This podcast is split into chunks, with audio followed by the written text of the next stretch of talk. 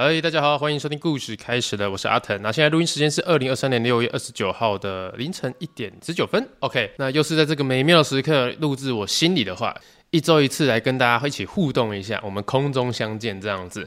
那这个礼拜比较特别一点，就是我们这个节目啊，已经活超过了一季了。一季是什么意思？活超过三个月啊！哦，我这个人做事情是没有什么耐心的。那没想到我们可以撑这么久，撑这么久就算，还居然还有接到叶配，就是神欧利亚。那我们这个洗发精的叶配，那接下来也是蛮多厂商有寄信来做一些洽询，不过过程还是需要一些时间。所以呢，如果有比较紧急的厂商们哦，我们在资讯栏的连接呢，也有那个连。联络信箱，麻烦啊，有你们很紧急想要找人救火的话，我可以帮上忙的。好的，那我们在这一集呢，礼拜一的时候，其实有发出一个公告哦，希望说大家可以在 IG 呃限时动态做一个就是留言问我问题的一个动作，因为呢，听 Podcast 的听众，如果你要在那个 Podcast 的留言区留言，你不是 Apple Podcast，不然就是用那个安卓用户，就是用 First Story 的话，其实留言好像还是有一些门槛在。所以用 IG 的话，我想应该是最快也最简单、最实际的。而在 IG 上面呢，其实也募集到蛮多问题，可以用来随一集啊，来随一集给大家哦，对不对？我相信听了三个月啊，大家对我的问题应该也是蛮多的，也是谢谢大家愿意听这个节目听到现在。那我们现在就开始从 IG 的问答，然后一题一题来回答大家。但是哦，我如果一看就知道说，我靠，这根本没在听 Podcast，我就不会回答这个问题。例如，我有瞄到一题，说维腾你几岁？这种问题哈、我跟大家讲一件事情啊，从 Podcast 第一集讲到第十二集，我几乎每一集都有讲吧。就算不是每一集哦，我至少十二集内有一半的集数一定都会提到我几岁，因为我都会说哦，我们现在来周记环节，然后讲一下哦，十六、十七岁的我跟我现在几岁在看这个周记怎样怎样，这种问题我就绝对不会回复，因为就本来不是 Podcast 的听众，那你只是觉得啊 Q&A 你可以问问题，那你问完之后我回答，我就我在 Podcast 上回答，你又不会过来听，那就是浪费大家在 Podcast 上的时间。哦，我觉得这样大可不必。OK，那我们就开始进入这个回答问题的环节。好，第一题，为什么动画里面维腾明明是男的看不到 GG？OK，好，这一题的话，我先讲一件事情啊。如果你是认真问的话，就是你给我够多的钱，你给我够多的钱，我就画出来。然后 YouTube 把我账号封了，我没有办法赚钱的话，下辈子养我。OK，好，下一题。如果卖乖乖的阿姨向你道歉，并且送给你值五十块的东西，你会原谅她吗？呃，我觉得她如果道歉哦，道歉这种东西就是。你明白的告诉这个人说，对不起，我当初怎样怎样，所以做了对不起你的事，或是让你不舒服的事。我现在因为这件事情跟你道歉，希望你原谅我，我就可以接受这件事情。我不能够接受的道歉是什么？他根本不知道他错在哪边，他就跟你说对不起，你可以原谅我吗？很标准啊，就是有一种人道歉，就是如果我曾经在过去做了让你伤害你的事情，让你不舒服的话，那我跟你说对不起。等一下，你要道歉的对象应该是告诉他说某某某，我过去。在某件事情上让你感到不舒服，我现在诚心的向你道歉，希望你可以原谅我，这个才是真正的道歉吧，而不是说我不知道什么事情。我我觉得我可以接受的道歉，就是他把时间、地点、原因都告诉我，然后他觉得他做错了，我可以接受，而不能是说那一种啊，干我就不知道我哪里对不起你，但是我让你不开心了，对不起哦，这我就不能接受。OK，好，下一题，工作压力大的时候你会怎么调试？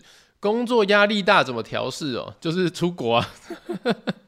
我先跟大家讲一件事情哦，就是你不要觉得说啊，你们都 KOL 都这样了，你们的网络上呃讨生活的人都这样啊，爽出国拍片什么什么，闭嘴，不准这样讲我，我是画画的人，我他妈出国我也是用画的画回来，好不好？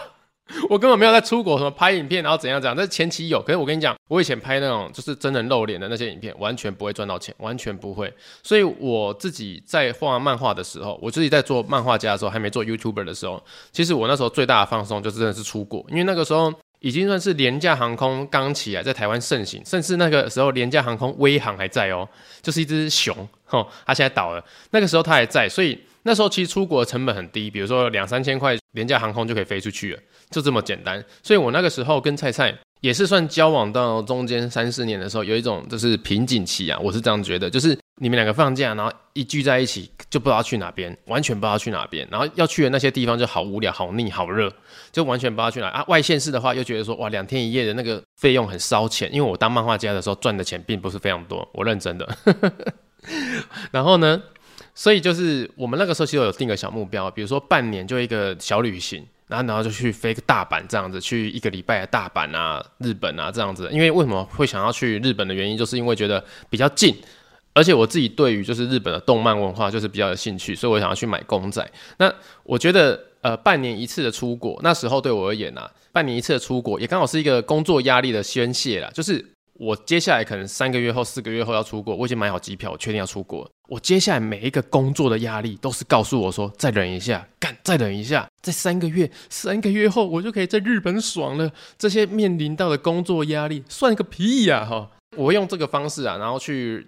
释放我的压力，告诉我我有个目标，在我有个目标到那边，我现在的压力就是为了让我撑到那个目标。然后跟呃交往的时候，跟菜菜的相处也是这样，因为我们会中间会有一个目标，说，哎，我们几个月后要出国了，要去大阪，要去日本，要去哪边？我们可以在每次的休假一起做一些旅游的功课啊，等等之类的。其实这样对情侣的交往也是有帮助，因为你你们会有一个共同的目标，想要去经营。啊，那虽然是短期目标，不过我觉得还蛮有用的啊。所以，呃，你问我说工作压力大怎么宣泄的话，我觉得就是定一个让你很向往的目标，那目目标有点远，但是不会达不到哦。我觉得这样可以，那你就可以撑过你的压力。好，那下一个主题都怎么发想的呢？就是想到什么聊什么吗？呃，你说每个礼拜吗？每个礼拜就一周大事啊，就是想一下这个礼拜做了什么事情。如果这礼拜做的东西比较多的话，就会比先把主题打一下说，哦，这礼拜有做一二三四五什么事，然后呢，可以去看的那些东西延伸，说有没有什么小故事可以跟大家分享。那如果没有的话呢，就尽量的就是把它讲的丰富一点哈。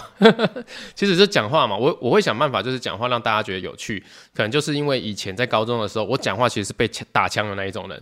我讲话讲到一半的时候，我同学就说很难笑，你知道吗？甚至我讲到一半的时候就把他打断，说不好笑，不要讲了。所以我会一直很认真的去练习，怎么样让讲话好笑，让大家听得下去。其实也算是谢谢我高中同学，他们蛮直接的，因为会这样跟我讲的都是女生，所以我这样一直被讲到最后呢，我被女孩子啊驯化成就是讲话让女生听得下去的男生了。我不知道是好是坏，但是我相信现在对我的工作上其实是蛮有帮助的啦。好的，那我们进行到下一题。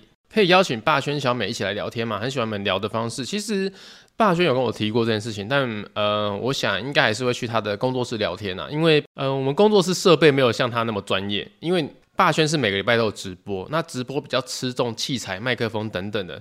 那我这个 Podcast 的话，就其实就只是录音而已啦。所以那种呃器材设备不一样的话，可能就去霸轩那边做客串这样子。想知道《阴阳眼之路》有没有第六集？《阴阳眼之路》呢，其实就是呃 YouTube 上面的我们在连载的其中一个系列。那第六集一定有，只是呢现在状况比较特别，就是第六集有一个战斗的部分。那战斗的话，我我们工作室团队现在目前没办法去负荷那个战斗的那个。质感呐、啊，吼，战斗的细节质感我们做不出来，所以我们现在委外就是请动画公司来做。那我们现在也有很多工作在身上，必须去承担，所以必须有一些时间去跟动画公司做协调，所以还需要稍等一下这样子。好了，下一题是维腾爸妈做什么的？看了多维腾小时候悲催故事，感觉家境还不错。那我爸妈在我小时候的工作，我先讲我妈妈好了，她就是家庭主妇。然后她在我大一点之后呢，就是去做了寿险业、保险啊这样子。那我爸爸的话呢，他以前就是开了那个木材行的工厂。就是去进口木材，然后把它做成那个门啊，木门啊，你们浴室洗澡的门也可以啊，什么门都可以做啊。就是呃，怎么讲，就是算是比较专业类型的木材师这样子。那更现阶段的，他就去考到那种古迹修复的那种执照。所以就是有些古庙啊、古迹啊需要去修复的话，我爸的这是他的工程之一啊，这样子。所以他算是会的东西蛮多的。那我妈妈到现在还是做寿险业。那家境好不好？我觉得我小时候的家境就是那种。台湾景烟角木那种时期啊，所以那个时候小时候家境要不好很难呐、啊。只是我爸为什么后面就是没有在做那个呃工厂的工作，就是因为后来就是遇到什么金融泡沫等等之类的、啊、就没有了，他就去公司吃头路的那一种。所以你要说我小时候很有钱，我可以承认小时候我们家算是有钱的。然后到我五岁之后，小时候就没有钱。小到我五岁之后，我家就没有钱了。对，我人生有钱的时段就是。零到五岁，可以吧？好，这可以接受吧？好，OK。呃，下一题就是维腾以前不是胖子吗？现在怎么抽高成这样？其实我以前就是身高，我在国小的时候，就是我以前最胖的时候是国中，然后身高一百六，然后体重就是九十八十五到九十，就是活生生的，活生生的像个哆啦 A 梦一样。我先讲我小时候胖是多胖。我到小学三四年级的时候，我就没有再穿过童装了，我都是穿 Hanten 的大人 L 号。三四年级之后，我就穿 Hanten 的大人 L 号，你就可以知道我那时候是多胖了这样子。那为什么后来变瘦变高？就很简单啊，就国中的时候喜欢一个同班同学女生，然后那个女孩子真的，我不知道为什么我那时候会喜欢她，真的不知道，就只是我可能就像我前几集讲的，哇，你跟一个男生说你好可爱，跟一个男生说你好棒，跟他讲一些赞美的话，你就觉得你要娶她，你爱死她了这样子。所以当那时候他可能对我有一些比较友好的表达的时候，我就爱上他，爱上人家了。然后我那时候就对他做了非常多示好的那种状况。那同时我也跟他告白了。可是我那时候很丑，真的超丑，因为我国中的时候很胖嘛，我那一百六，然后体重八八十五到九十，而且我是一个很恶心的胖子。怎么叫很恶心的胖子呢？因为我们国中是每天都要去升旗，早上都要去操场集合，然后太阳晒的那一种。而且我们升旗也没有说现在说什么啊，赶快讲一讲，十分钟、半个小时就结束，没有。我们升旗是早上八点升到九点，一个小时，超久的。然后升旗的时候最恶心的就是，因为站在太阳底下，我又很胖，而且有好几次升旗都是要穿那一种。制服就是白色衬衫那样子，可是我那时候就是国中，也没有那种概念说你们要穿吊嘎那种汗衫等等之类的。每次太阳一晒哦，我那个汗开始浸湿我的肉体，那我的肉体浸湿我的衬衫，所以每次回到教室的时候，那个女生坐我左边，她就坐我旁边，她就看到我全身近乎是那种半裸的状态，就是全身汗都粘在身上嘛，然后里面又没有穿内衣，所以她都可以看到我肉色的肤色，干恶不恶？而且那时候理平头，有发镜，理平头，然后我眼睛小小的，因为肉肉很多嘛，眼睛就小小的，全脸除了眼睛之外还长满了痘痘。干这样的人，谁会喜欢这样的小胖子？谁会喜欢？而且重点是，我还跟他告白了。告白完之后呢，他就那个刚好是暑假啦，然后他就没有理我。所以我那时候想说，是不是我太胖的问题？那那个暑假我就为爱减肥，然后刚好也遇到长高抽高期啊，所以一瞬间。一个暑假我就瘦了大概，假设是八十五好了，我瘦到五十五公斤，三十公斤，我就每天去跑步，然后控制饮食，每天跑步控制饮食，然后刚好那时候又是在青春期嘛，所以你代谢什么都超级好的，所以才瘦下来。对，这就是爱的力量。可是那个女生到现在就是我也不知道她在哪边啊。那后面有悲催的故事，如果之后有聊到，我们再细讲这件事情。好了，下一题，请问观众投稿是每一篇都会出现吗？OK，不会。因为我们投稿上面规则写得很清楚，呃，观众投稿，我们很感谢大家投稿，但是我们不会每一篇都采用，因为有些投稿它的表达方式没有办法让它变成一个故事。比如说有些我看过的啦，啊，因为我们有请一个专门在审稿的小帮手，好，他是那个 PT part time 的，他是专门审稿的小帮手在做这件事情。然后我曾经有看过他的那个审稿内容，我觉得他真的是一个一个非常伟大的人，因为有些投稿的。内容它其实就是一个感觉问题，比如说哈，我讲一个大概我看过的那种范例，大概就是，哦，我昨天晚上半夜起来去尿尿的时候，我觉得超可怕的。为什么？我尿到一半的时候，我觉得我窗户外面走过一个人，没有了，就没有了。所以不是每一个投稿我们都可以采用，那甚至有些投稿他可能写的非常的棒，真的是棒到一个我没有办法挑剔他。可是重点是他把它当小说在写啊。我们曾经收过那个一个投稿。然后他那个一页啊，假设一页有大概七百个字好了，他大概写了八页，八页八七五十六五千六百个字，我们要怎么把它变成一个就是十分钟以内的动画给大家看？而且你看我们画的东西，每一笔一画都是我画出来，然后小帮手在旁边啊、一起上色等等背景等等的，那我们没办法去负荷这个量，因为其实没办法，真的没有办法，工作量就是无法成正比。然后有一种投稿我自己会避开，那我必须跟这样的投稿人我。必须跟他们说声对不起，但是这样的投稿其实没办法合乎我们想要做这个频道的标准，就是他可能百前面百分之十哈，就是一个投稿量，他前面故事百分之十就是哦遇到什么东西，我觉得好可怕。然后接下来呢，百分之九十就是他跑去庙里面找了仙姑，找了庙公，找了什么法师。然后接下来的故事，剩下九十趴的故事都是那个法师告诉他说，你会这样是因为怎样，是因为怎样，是因为怎样，就等于说。法师把他补齐后面故事的百分之九十，而对于这样的故事，我相信有些观众哦，跟我自己啊，我是过不了那一关的，因为我我会觉得鬼故事可能就是一个你要有老师有公庙出来收尾，我可以接受这件事情，因为这毕竟就是我们现在这个环境从小到大给我们灌输的一个信仰问题。但是如果这个信仰的比例大过于鬼故事的话，呃，我就会忍痛的，就是不采用，因为毕竟我的频道我不希望过度偏向于哪哪个宗教、哪个文化等等的。虽然鬼故事多少都会讲到宗教文化，但是我相信看久的观众都会知道，我没有特别推崇，告诉大家你要去信什么教，哪个教最好，哪个神最好，我都没有这样讲。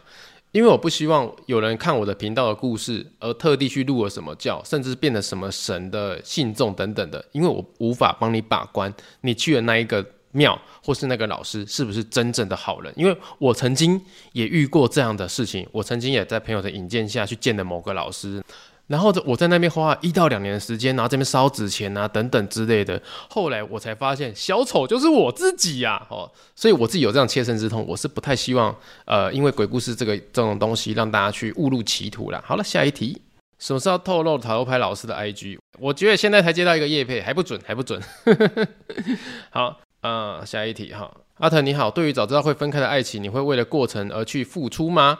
嗯，简单的，我我先吸收一下你的问题是说，如果我早知道这个爱情是没有结果的，那我会认真去爱吗？哦，好，我先来推断哈，你会问这个问题其实有两点，第一个比较有问题的是，你怎么知道这爱情是不会有结果？怎样？是不伦恋吗？啊？哦，是不是想坏坏啊？哈，你其实你这个问题，我可以直接回答你，如果你认为一个爱情它是不会有结果的，那你就不要去爱，因为你去爱就是害到别人而已。你就只是松掉力，刚抠掉巴郎，就这样子。你不要想说，哦、我们在一起不会有结果，过程要不要认真付出？卖的要屌搞。就像我问你一件事情，你知道这班飞机会坠机，那你会去搭吗？你想要去看铁达尼号残骸，然后花二十万美金，但是你知道你一坐下去就会死掉，那你会去搭吗？这个答案其实就很明显。你知道爱情是不会有结果，就不要去爱。不要问说，呃，你会认真去爱这个过程吗？买啊，不要浪费大家的时间去找对的人。OK，好，下一题。维腾你好，请问有过人生迷茫的时候该怎么办才好呢？好，人生迷茫的时候，基本上人生迷茫有啊。我人生那时候画漫画画到尾声的时候，我是非常不开心的，就是迷茫啊，就是我会觉得说，我继续在这边上班，我继续在做这件事情是对的吗？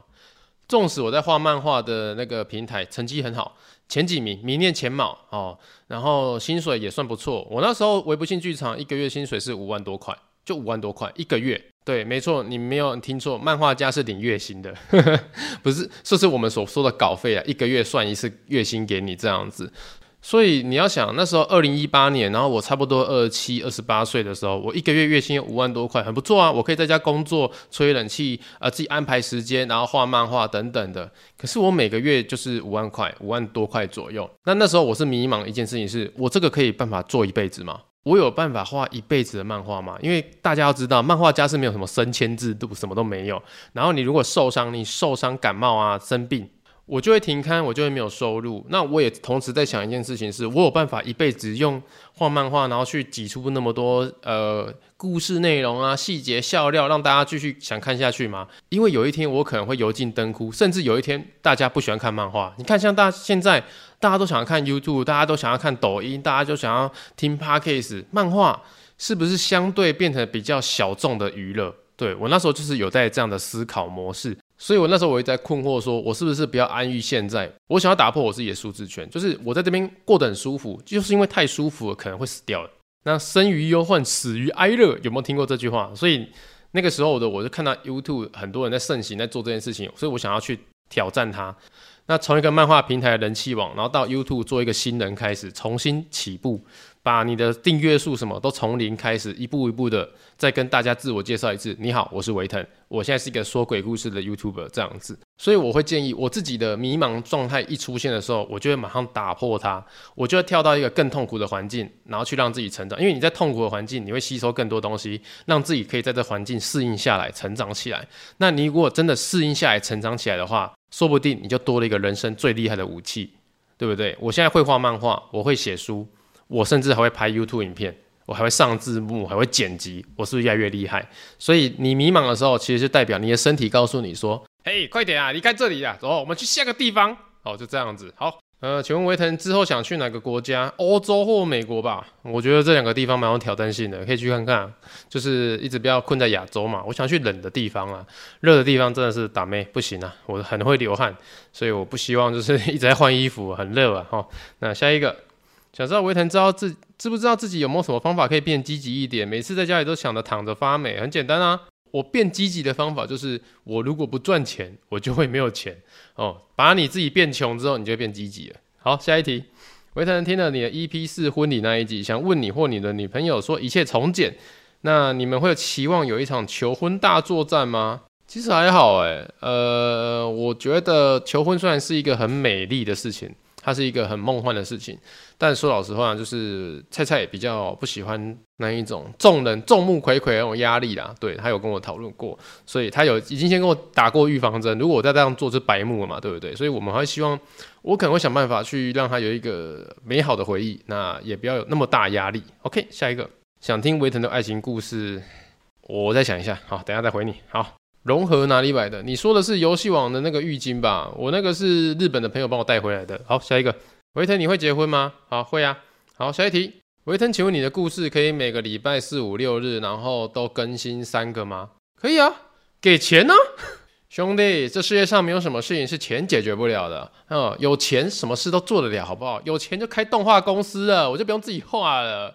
你要，你要知道，我跟大家分享一件事情，像《海贼王》这部这种像是已经连载二十几年的动画，每个礼拜更新一次，你们知道它要花多少钱吗？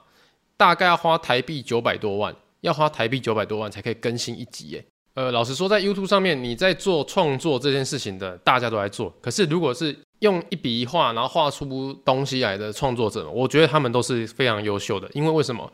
他们真的是没有人可以取代。很多真人的 YouTube 创作者，甚至是现在很多短影音的创作者，真人露面的时候，一开始可能就是比较辛苦一点，自己剪辑、自己想脚本、自己拍摄。然后到最后呢，他可能赚了一点钱之后呢，开始可以请外包啊，或者雇员工去分担他的一些，比如说后置工作。他可能比较专心在于做主持或是拍摄表演的东西。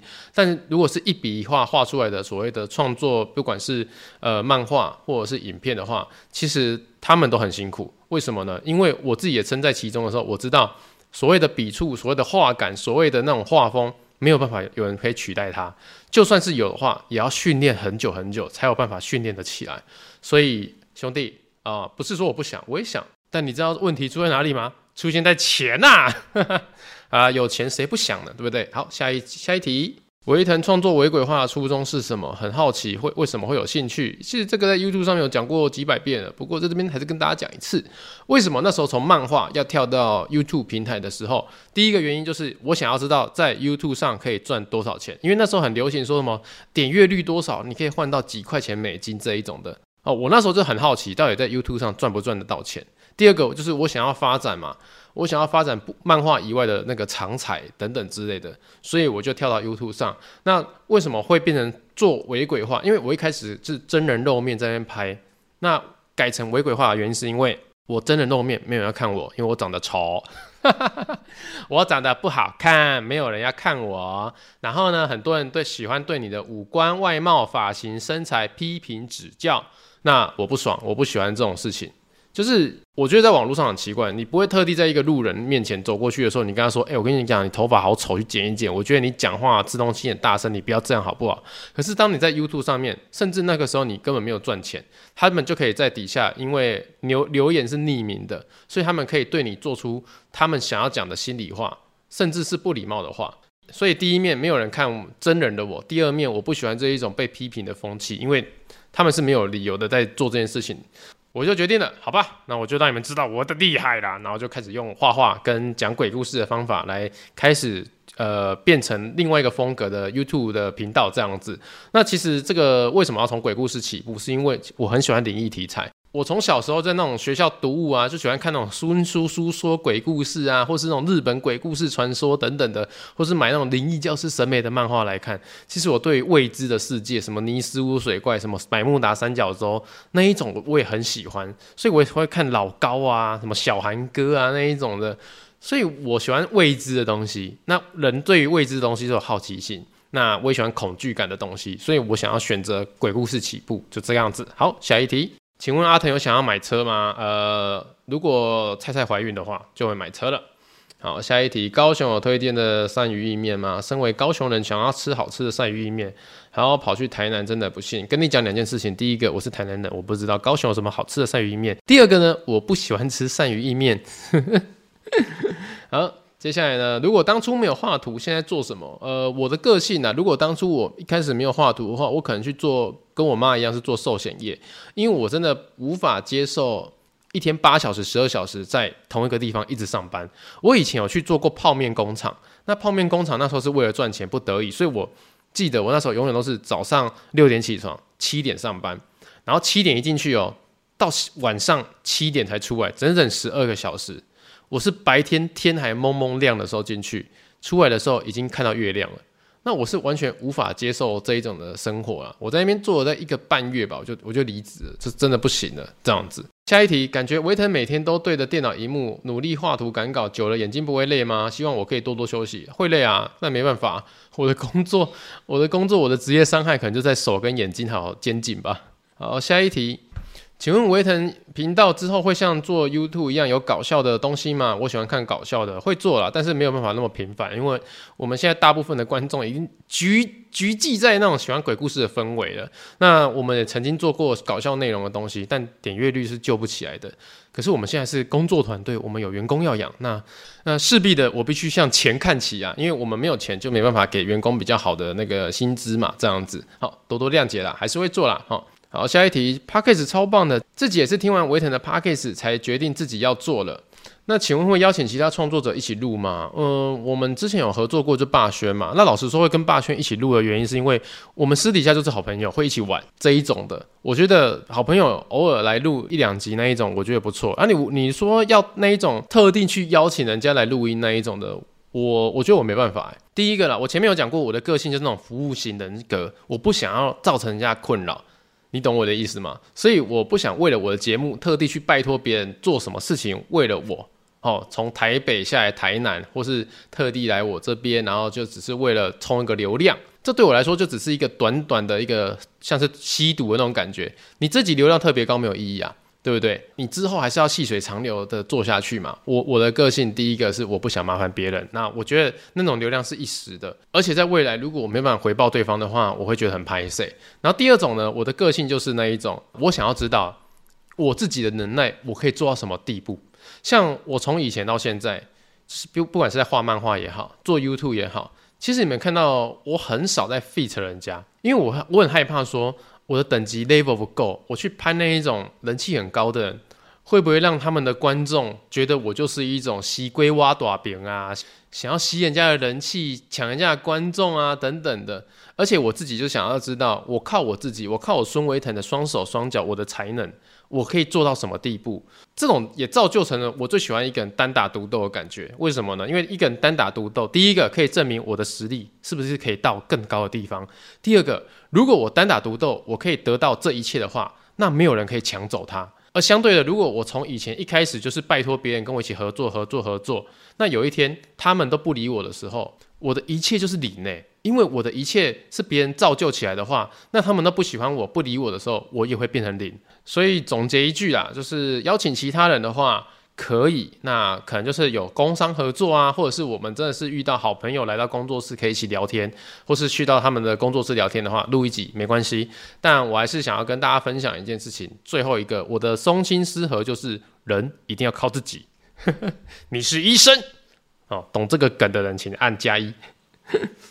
好，下一题是问维腾，请问什么时候会准备出新书？我们明年年初寒假的时候就出书了哈，请尽情的等待。维腾你好，我想当图文作家，分享自己的故事，会有年龄的限制吗？想不出自己的角色，而且没有绘画经验，该如何开始？那我们就把它分成两段哈。第一个，想当图文作家有没有年龄限制？没有。我认识的那种画赖贴图的作家，其实很多都四十岁以上了，所以你放心，不会有年龄限制。那第二个呢？想不出自己的角色，没有画画经验，该怎么开始？其实就是多看别人的角色去模拟呐，先去画一下别人的角色。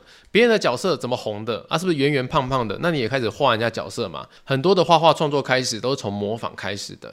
那你开始画画画，去练习画嘛？画画就像语言，你要去练习。语言是要讲出来，画画是要把它画出来。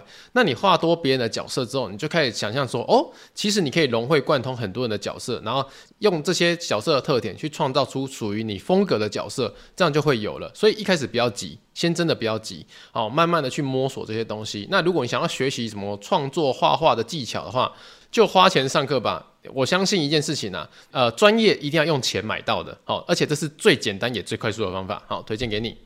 维腾有灵异体质吗？呃，算有吧。去庙里面或是去比较厉害的地方会起鸡皮疙瘩。好，下一题，请问维腾觉得做 Podcast 的困难点，然后刮胡，除了要一直剪辑咳嗽声，呃，我觉得 Podcast 的困难点就在于说。呃，讲话的节奏啊、速度啊、语气啊，比如说我讲了一句话，我不能让他觉得说、我在生气，所以有的时候我讲了这句话讲出来之后，我会暂停下来想一下，说，诶，刚刚这个语气是不是不太好，或是要不要换别的语气来加强一下这种感觉？哦，不要讲啊平平无奇嘛，就是有高低起伏啊，有情绪在里面啊。那这感谢我自己 YouTube 做那么久哈。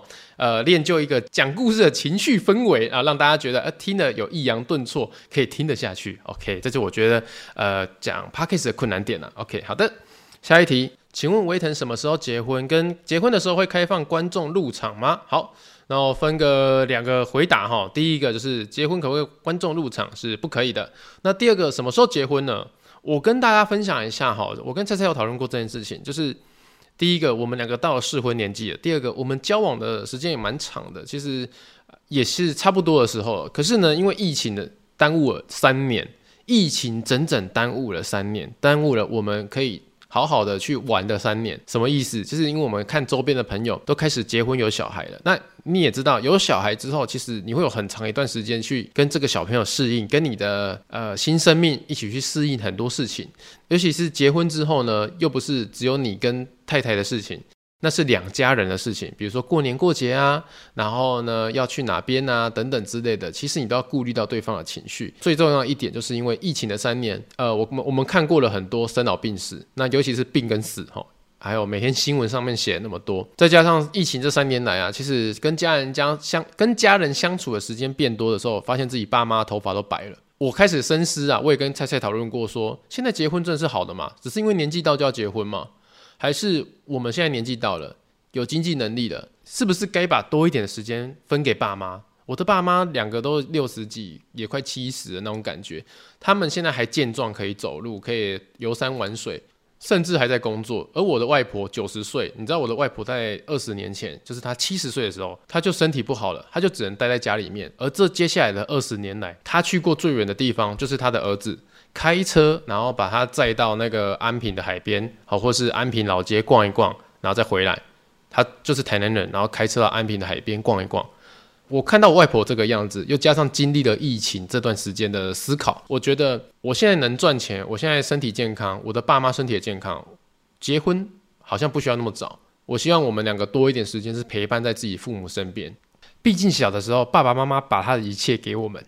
然后现在长大了，我们可以有自己的世界了，但是我不想要把他们丢在旁边。看你你还哭哎，不好意思，就讲讲到这个就觉得有点伤感。今年三月的时候，我带全家人，我还有我弟弟两个弟弟，然后还有我爸妈一起自由行去大阪，我一个人负担全家人的钱。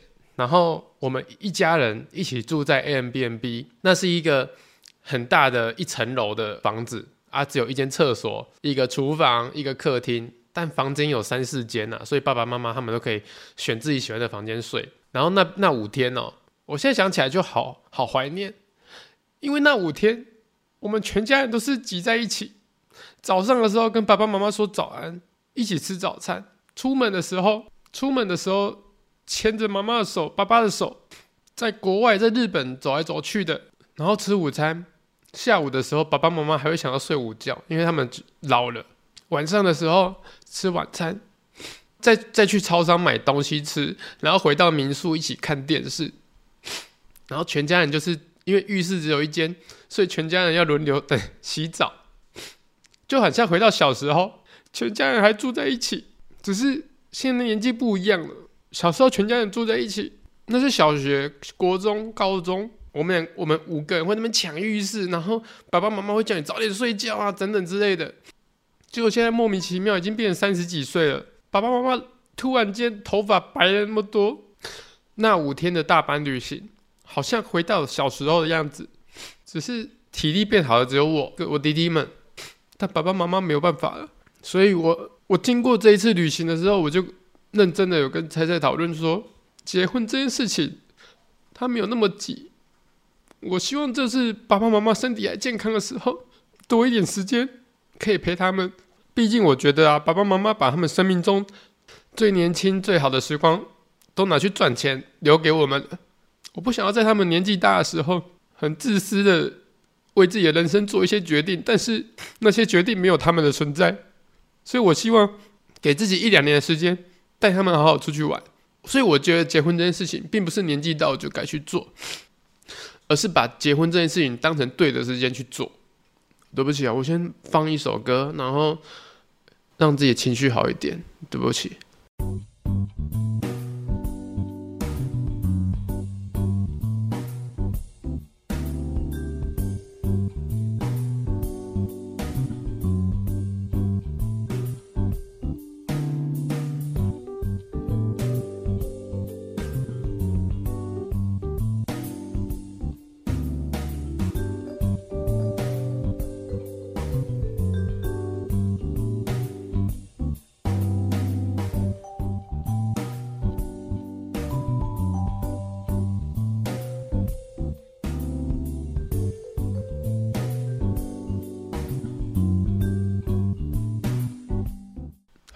来回来了，我的情绪稳定了一些了。OK，好了，没事没事。然后我们来下一题哈，敢回答问题，回答到哭出还是杀小。但是说老实话，就是真性情啊。我们这个 Podcast 就是把百分之六十五给我的听众们。好，大家不要笑我爱哭。我相信有些人可能这个年纪已经爸爸妈妈不在了，他们他可以感觉到我刚刚想说的是什么。那如果刚刚有人就想说，干这人靠杀小，这不不是？讲的什么时候结婚，怎么突然哭的那么稀里哗啦的？那代表呢？其实，呃，可能你现在的状况，或是你现在的年纪还没有到这样的体会程度了，那也算是蛮恭喜你的哈，你还年轻。好了，下一题哈，维腾，请问一下，我遇到渣男男友想提分手，他不愿意，而且他有老婆了，我该怎么办啊？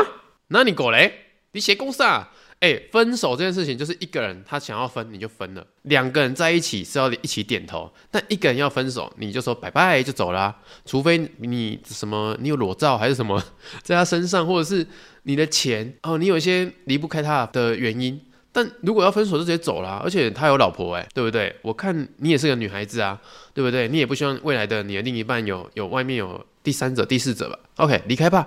好，下一题，请问维腾，你跟菜菜怎么认识的？呃，我那时候是就是单身的时候，然后我跟我的一个女生朋友说，啊，我好想真的是女生哦，会有没有？你们身边有没有单身的女生朋友可以介绍给我认识？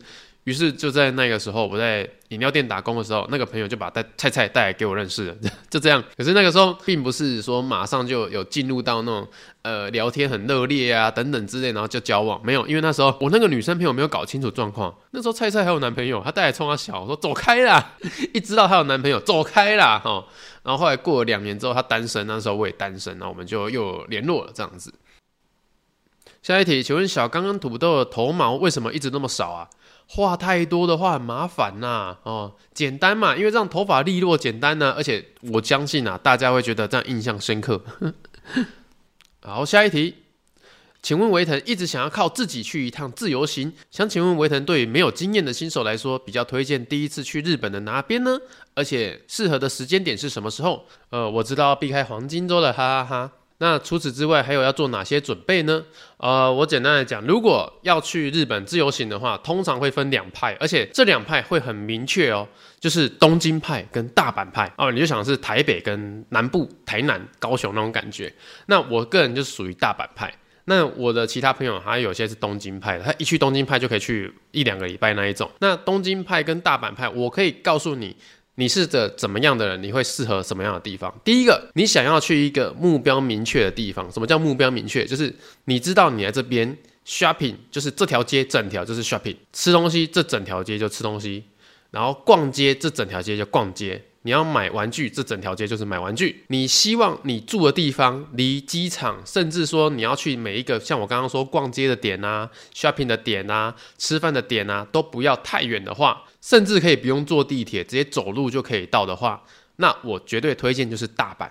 为什么呢？因为大阪它就是我以上刚刚讲的那些。对于一个新手来讲，你在 Number City 逛百货公司，你在心斋桥可以大逛特逛，你在道顿堀大吃特吃，你想要买公仔的人去日本桥，甚至你要去 Shopping Outlet 的话，是机场出来坐一站地铁就可以到的。大阪就是这样超级无敌方便的地方。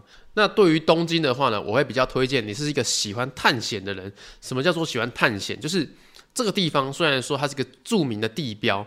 比如说阿美横丁，它是一个可以吃那个小吃、吃美食，也可以逛街 shopping 的地方。可是它是掺在一起的，它是混在一起的。哦，你可能走几步可以吃东西，走几步可以逛街，走几步可以买东西。但是如果你没有提早做好功课的话，你可能被一些食物店家带过去，你就错过说啊，其实这边有东西可以买，有零食可以买。那这样子就有点得不偿失。但是我为什么说这喜欢探险的人可以来这个地方？因为你可能在这边三不五时，你就可以在一些小店啊、小巷子啊，发现一些很不错的大秘宝。那我们讲完阿美横丁，也可以讲东京的哪边？像是涩谷啊、原宿啊，这边这些地方都是大家喜欢去逛街啊，然后享受当下气氛啊。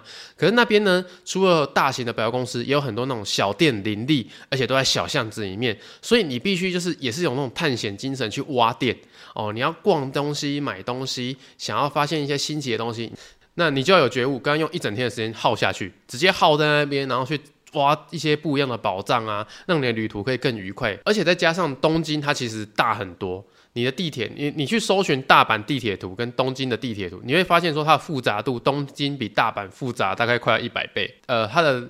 地幅比较广大，所以你要从 A 点到 B 点，你可能光是坐车、地铁就要坐四十分钟。所以我直接下个总结：你想要去一个目标明确，然后交通比较简短便利的地方，大阪绝对是首选。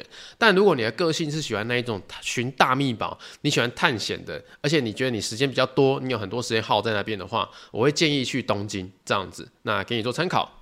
好，下一题，请问维腾觉得人生有一定要结婚吗？怎么今天跟结婚的问题那么多？我已经跳过很多，还在问结婚的问题。好，我简单就简单讲一句话：结婚跟时间没有关系，只有跟人有没有关系，只有跟时机有没有关系。那有没有一定要结婚呢？是你告诉你自己，你有没有遇到你想要结婚的那个人？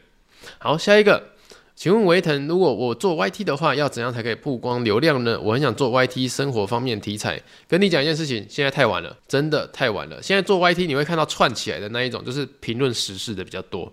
你如果要做生活流量啊那一种的，太多人在做了。你如果真的想要做 YT，想要做生活流量，我只能跟你讲一件事情，你的风格要非常突出，非常特别。我知道这在讲废话，这是在讲废话。但你想一下，我的员工洛洛子，他现在也在做 YT 频道，而且是做那种生活周记风格的，但他点阅率就是那个样子。而且我会用主频道去帮他分享，但他点阅率就是一支影片大概一千多人在看而已。我一个快要百万订阅的频道在分享他的小频道，可是他的点阅率就是一千多，所以他没有办法被救起来，是因为太多人在做类似的东西了。哦，够生活化的东西太多人在做，所以没有办法有一个特色，让人家觉得我想要把它分享出去，我想要让大家看到这个东西，我想要让我亲朋朋友发现说，我发现一个宝藏，一个 YouTube 清流宝藏。那你如果想要，真的往生活化去做的话，你必须找一个超级无敌特点去支撑它。例如说，你每天上班的时候你是穿恐龙装出门的，我今天穿恐龙装去上班，然后你再把路上的过程都把它拍下来，那就是个特点。虽然这也是生活的一部分，但是你把它变得有特色，让人家想去看。那你现在想做，我会说有点太慢了，但没关系。如果找到特色的话，其实是做得起来的哦。下一题，想请问维腾有什么好用又平价的绘画平板呢？妹妹本身想要学习画画，看了很多价格，越看越不明白，拜托求解啊！我直接先简单讲一件事情，如果讲到绘画平板呢、啊，其实他们现在都你要好画的平板，它都有一定的价格在那边了，就这样子。那我这边开药方哈，我给你三铁药方。第一铁，你的妹妹那是那一种三分钟热度的，第一铁药最有效，你去买苹果平板。那苹果平板买下去，虽然说它成本很高、很贵，还要买那个笔哦，第一代笔或第二代笔什么的。你买一个平板，你还要买买笔，那加起来可能就是破一两万了这样子。而且你买了平板之后呢，你这上面使用的绘图软体哦，可能每个月还要付月费，就是这个样子，这个成本就是这么高。但买苹果的好处就是，如果它三分钟热度的话，你发现苗头不对，它不画了，赶快把它拿去卖掉。它二手价还可以撑在一个不错的点，这就是苹果的好处。第二个，你可以选择三星平板。对我而言，我是一个画画在过生活的人，所以我知道平板上面画起来什么触感是最舒服的。那为什么我推荐三星呢？第一个，它在平板安卓上面绘画出来的那种触感，其实我觉得是最顶的，很舒服。好，第二个，你买一个平板，它就送一支笔了，你不用再额外买笔了，很棒吧？对不对？然后第三个呢？三星的平板，你如果用到绘画规格的话呢，它其实效能也算不错。那如果有一天你妹妹不要了，你妹妹三分钟热度一过，她不想画的话呢，其实你还可以拿去做其他事情，比如说拍照啊，甚至拿去上课当笔记本啊，上面写，其实它非常好写。我会建议说你去实体的那个呃商品店拿去试写看看，我觉得还算不错。那我自己是有买，我才敢这样推荐呐、啊。那第三铁药方呢，就是买 Surface 系列的平板电脑。为什么呢？第一个，虽然 Surface 它是平板电脑，但是其实你只要想一件事情哦，它是在平板电脑里面安装了 Windows 系统。所以它可以当当成一般的电脑使用。你妹妹如果拿到那一台的话呢，她除了要随时随地画画都可以之外，而且防止她三分钟热度哦，画完之后就我不画了。好，你不画没关系。你就可以直接把 Surface 的平板电脑接上一条荧幕线，然后它就变成桌上型电脑了，就是这么简单。因为它就本来就是一个主机，它本来里面就安装 Windows，所以最坏的打算呢、啊，你就可以当成说，好，妹妹不画没关系，我只是当家里多一台电脑而已。因为安卓系统跟苹果的那个平板，它是没有办法当成桌上型电脑这样使用的。那如果是 Surface 这系列的话，你可以有一个安全牌，妹妹画到一半，它三分钟热度不画了，没关系。家里只是多了一台电脑而已，而且是轻便，可以随时随地带着走的电脑。好了，以上就推荐给你哈。好，下一题。呃，维腾你好，我是一个开货车送物流的司机，最喜欢在送货的途中听维腾的 Podcast。最近刚步入婚姻，那想问一下，工作的家庭之间，维腾是怎么取得平衡呢？我觉得我根本没办法取得平衡。你问错人，你做你请鬼拿药单呐？你知不知道？因为我就是一个工作狂，我老实说，我就是一个工作狂。我没办法取得一个平衡，所以我一直在想说，请员工这件事情，就我希望把我的工作重量分担出去。可是没办法哈，说老实话，请员工之后，我反而觉得我的工作重量变重了，因为我觉得我应该负责他的人生，他现阶段的人生，他的薪水是我给的嘛，我希望他可以越拿越多，越过越好。所以我变成我是给自己的压力，工作压力更大。你看我现在是三点十二分凌晨了，我还在录 Podcast。那你问我真的是问错了啦，我只能说兄弟。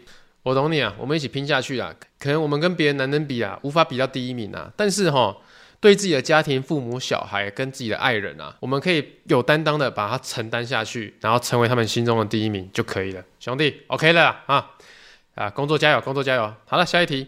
呃，请问维腾，那个上一集说的白雪公主那本书的书名哦，我来找一下哦，等我一下啊、哦。那本书叫做《童话里的隐藏世界史》。好，OK，那可以搜寻一下。下一题，请问维腾，你说二零一八年的时候才开始赚到钱，那请问前六年的状况是？我前面就有讲过嘛，因为我前几年在开始做 YouTube 之前，我在画 FB，在画 IG，然后接下来去漫画平台上面画画。